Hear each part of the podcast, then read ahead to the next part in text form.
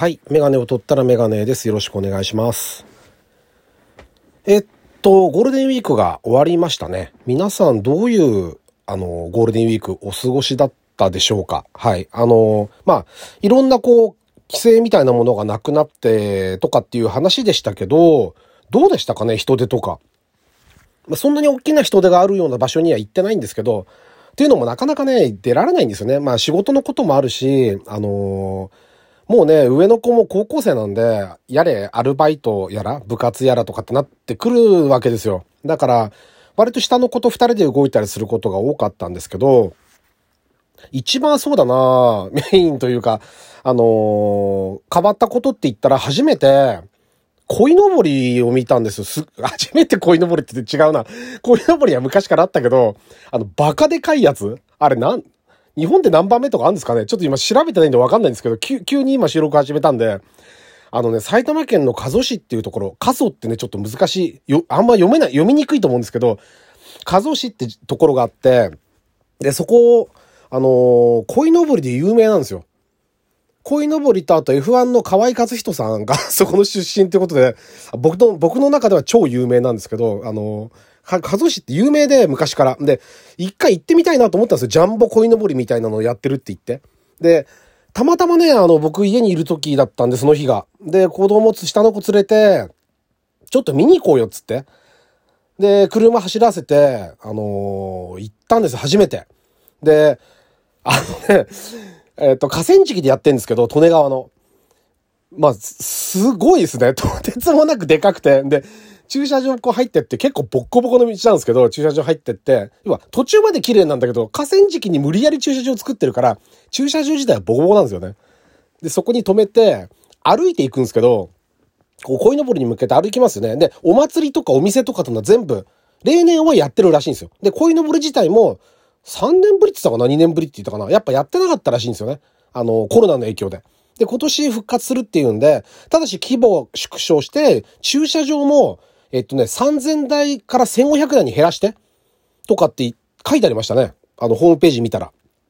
らすごい混むかなと思ったんだけど、やっぱね、皆さんやっぱ気をつけてるんですよね、それぞれね。だから、そんなにこう、ぎっちぎちな感じはしなくて、あの、駐車場も、ね、あの、ものすごい並ぶようなこともなかったし、割とスムーズにみんな見て写真撮って、で、帰るみたいなことをこう繰り返してやってたんで、っていうのもだから、ずっと上げてられないんですよね。でかすぎて。クレーン、あの、すごい超大型のクレーンでやってるんですけど、あれがでかすぎて、多分、く鯉のぼりが大きいから危ないんでしょうね。ひっくり返っちゃいそうですもんね。あの、クレーンが。見てて。で、すごいね、大きいね、っつって、こう歩いていくんですけど、いくら歩いても近づいてこないんですよね。なんか、大きすぎて、距離感が全然わかんないんですよ。なんか、歩いても歩いてもたどり着かない感じいい、結構いい加減歩いたよなっていう頃にやっとこう近づいてきて、ああ、すごいなって、ちょっとあの、あの、圧倒的に大きいものとかって、やっぱ心動きますよね。改めてそう思いましたね。あの、大仏とかもそうじゃないですか。初めて奈良の大仏見たときに、結局、あれ多分ちっちゃかったら、ああ、なるほどね、へえ、とかな、なんだろうけど、見た瞬間のあのインパクトですよね。圧倒されるじゃないですか、あの大きさって。うわ、なんか大きいのが怖いっていうっていう人もいるみたいですけど、やっぱりなんかね、なんて言うんだろうな、こう、ひ、ひ心惹かれるものというか、あの大きなもの、うんと、これだけのものを作った人間にも感動しますよね。なんか、しまうとき降りてくるんですけど、下に。あの、降ろすじゃないですか、鯉のぼり。で、みんな、えっ、と、尻尾の方から、何人ぐらいだろう ?20 人ぐらいかな？で、抑えにかかるんですよ、見てたら。だけどなんかね、風がヒュッて吹いたら、人が吹き飛んじゃいそうなぐらい大きいんですよね。ものが。だから、あの、なんだ、あれを作った人、それは、あの、な、なんでもそうだけど、大きいもの、ビルでもそうだろうし、例えばね、あの、大仏だったり、鯉のぼりだったり、いろんなものがあるけど、あの、うんと、それに感動しましたよね、なんかね。あれを作るっていう。なんか一見するとバカバカしいように思う人もいると思うんですよ。だけど、やっぱり見ると、で、みんながそれをこう見てるわけですよ。全然赤の他人なわけですよ、みんな。知らない人同士がね。で、みんな見てて同じものを。で、みんなで顔を上げて、で、みんながこう、それぞれ写真撮ったり、こう、思い思いの、やってるわけですよ。で、あの姿がなんかいいなと思いましたよね。みんなで一つのものを見て、で、同じように感動して、ね、あの、なかなかできない体験なんで、良かったなと思いましたね。で、帰りに、えー、っと、回転寿司 ?100 円の。行って、あの、お寿司食べて帰ってきましたけど、楽しかったですね、でもね。あとはゴールデンウィーク友達と、12月一回コロナの人がすごく減った時に行って、それからまた増えちゃって行けてなくて、で、誘いがあったんで、ちょっとあの、行ってきましたけど、あの、行きつけの焼き鳥屋さんがあるんで、で、行くとあの、いつもお店に出してないウイスキーなんか出してくれるんですよね。あの、や、安く飲ましてくれるんですよ、行くと。で、話しながら、だいぶね、あの、お客さん戻ってきて、あの、すごい混んでたんだけど、やっぱりね、夜遅くなると9時半とかになると、9時過ぎぐらいかな、お客さん減っちゃって。あの、な、長いしたりとか、2軒目で来る人が減った、減っちゃってるみたいですね、なんて、マスターは言ってましたけどね。うん。あの、早くね、世の中落ち着いて、またみんなで思う存分、こう、自由に動き回って、自由に好きなもの食べて、みんなでワイワイガヤガヤ楽しくできる時が、早く来ればいいな、というふうには思いますね。はい。というわけで、えっと、第272回ですね。ラジオにメガネ始めたいと思います。よろしくお願いします。はい。でですね、えっと、何話そうかなと思ってて、まあちょっと今日も急遽なんで、ふと思ったんですけど、あの、アスリートも含、まあ僕なんか見てるとレーシングドライバーが特にそうなんですけど、仲良くなりすぎ問題ってないですか？なんか僕最近すごく感じるんですけど、っていうのはね、F1 ドライバー、まあ、いろんなレースいっぱいあるんで、あのレースがこのレースがって言っちゃうと話がまとまんないんで、例えば F1 ドライバーって今20人、1年間に20人の人でレースやるわけですよ。世界で20人しかいないんですよ、F1 ドライバーって。あ、多分宇宙飛行士になるより難しいんじゃないですか、きっと。だから、その中でも、えー、っと、昔って言っちゃあれだけど、なんて言うんだろう、ライバル関係とかってやっぱあるじゃないですか。今だってありますよ。バチバチで若い、特に今ね、20代前半のドライバーたちがものすごい実力者が多くて、こうバチバチのレースをやってるわけですよ。やってるんだけど、プライベートはすごい仲良しですよね、なんか。あの昔じゃ考えられないんですけど、それこそ、まあ、まあ、あった古い話になるけど、それこそセナプロスの時代とかっていうのは、同じチームので、同じマシン乗ってんのに、真ん中で仕切っちゃったりとか、もう顔も見たくないみたいな。そういうのって今ありえないですよね。ああいう、なんだよ、サインツとノリスとかもそうだし、なんかああいうルクレールとかガスリーとかあの世代の人たち、若いドライバーがみんな、なんか、なんて言うんだろうな、こう、本当に仲良しですよね。本当に何かあれば本当に心配するし、まあ心配するのはそりゃそうなんだけど、あの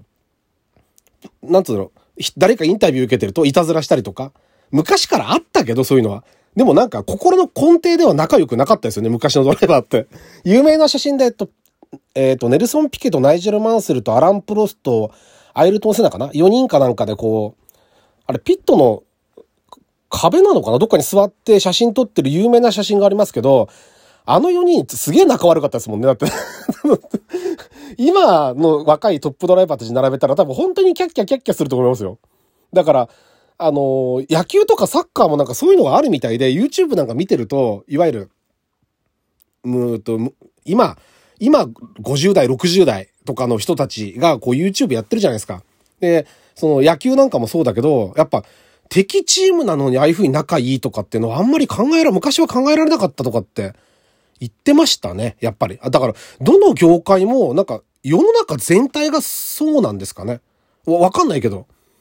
あの、日本だけとかじゃなくてうん、なんか、そういう風にちょっと感じましたね。アスリート仲良くなりすぎ問題みたいな。ライバルチームの、例えば、野球だったら、巨人と阪神の4番同士だったら、すごい仲悪い方が、まあ、盛り上がるっちゃ盛り上がるんですよね、きっとね。お互いに打ち合って。とかね。エース同士が仲悪いとか。でも多分今はそんなことないですよね。だから、みんながみんなちゃんとして、ちゃんとしてるっていうか、なんて言うんだろう。あの、競技は本当に本気でやる、一生懸命やるけど、あのー、それとプライベート、人間関係というのは別だっていうのが多分、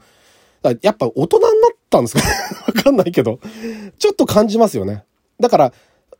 いいことだし、とてもいいことなんだけど、ちょっと寂しくもありますよね。あ、なんかね、あのー、今乱闘ってないですもんね。野球とか。昔しょっちゅう乱闘したんですよ。今、今の若い人はピンとこないかもしれないけど、しょっちゅう乱闘してましたよね。あの、デッドボールバンって当てて、おいみたいな感じで、ヘルメット投げて、ピッチャーのとこ向かってくあたりからもうベンチからわーって人出てきて、大乱闘してましたけど、今ないじゃないですか。なんかあれもなんかで、で、出ていかないと罰金があったとかって話もありましたけど、